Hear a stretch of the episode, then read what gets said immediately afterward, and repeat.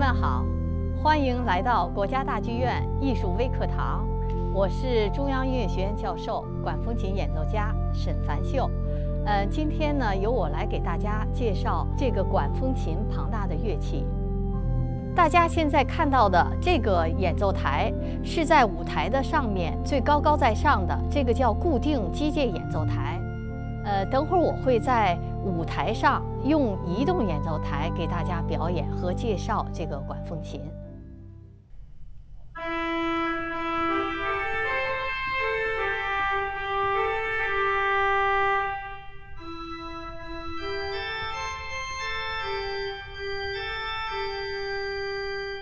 现在大家看到的就是我在用移动演奏台在给大家表演。那么大家可能刚才听到了，就是我的这个两遍弹的都不是一个音色，这是管风琴的特点。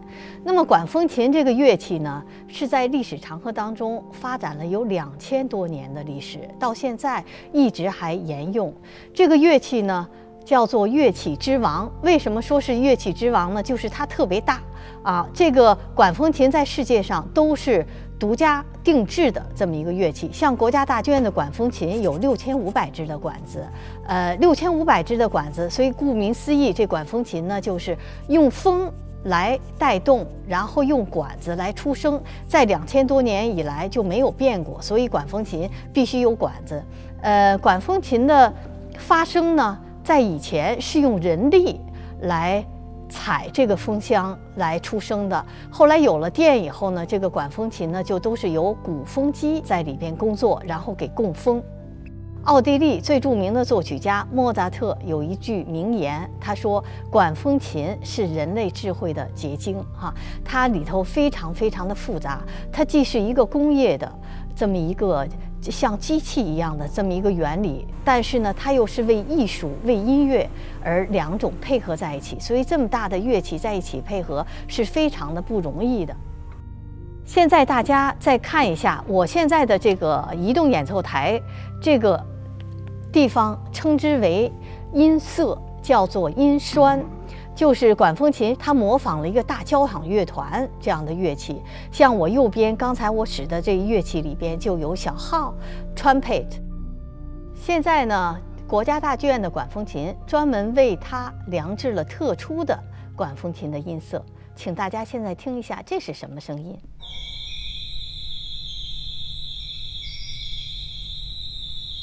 对，大家猜到了吗？这是小鸟的声音。对，这个音色就是布谷鸟的音色，不是每架管风琴都是一模一样的。这架管风琴的小鸟的声音是根据大剧院音乐厅而量身定制的。管风琴在两千年的发展历史当中呢，它从一个音开始，一个管子发展到几个音、几个管子，然后最。最多现在发展到有七个键盘，在世界上七八个键盘的这么一个管风琴。国家大剧院的管风琴呢有四个键盘，每个键盘呢它的作用是在什么地方呢？就是它选择的音色不一样。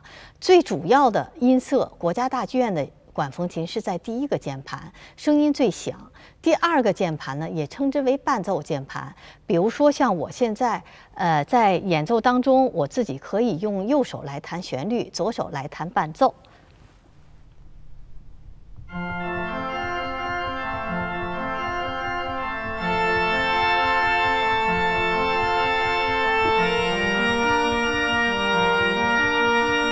我也可以根据他每次的这个音乐效果不一样，可以配别样的音色，比如说像这样。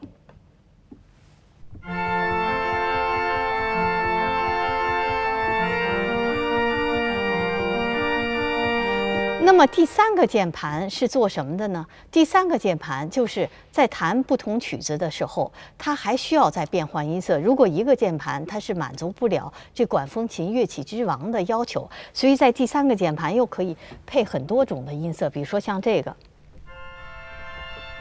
当然，这样的音色是不能够单独使用的，一定要跟别的音栓、别的音色在一起混搭在一起使用。还有第四个键盘的音色，也是要摁这样的钮，然后选择音色以后再来弹。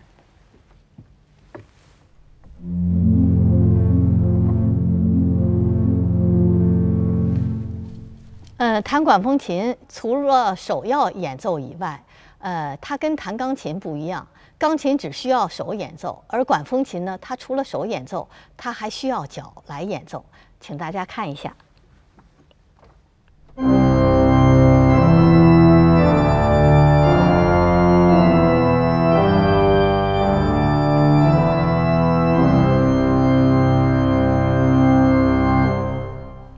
管风琴呢，脚键盘一共有两个半把度，它是主要是来演奏大的管子低音，所以就像大交响乐团里边的大号啊、长号啊。呃，随着这个乐派的发展，管风琴呢，它从最早的这种呃只是弹低音，然后从了巴赫时代，它要演辅调音乐，到法国的浪漫派时期，脚底下要有很多的旋律。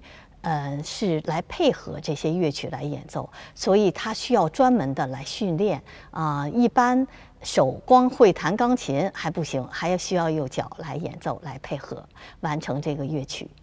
现在给大家演奏的是最著名的管风琴一首作品，这首作品呢是由巴赫写的。大家一提到管风琴，就不得不听到这首作品 D 小调托卡塔。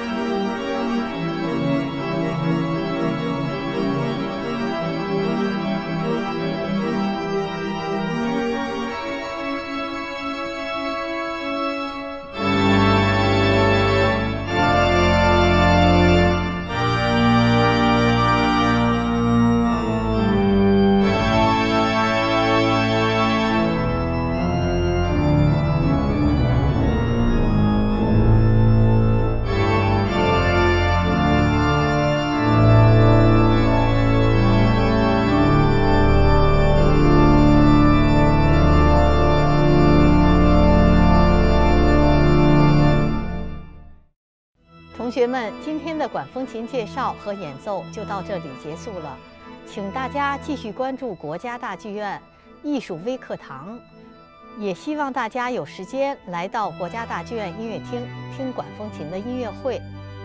谢谢大家。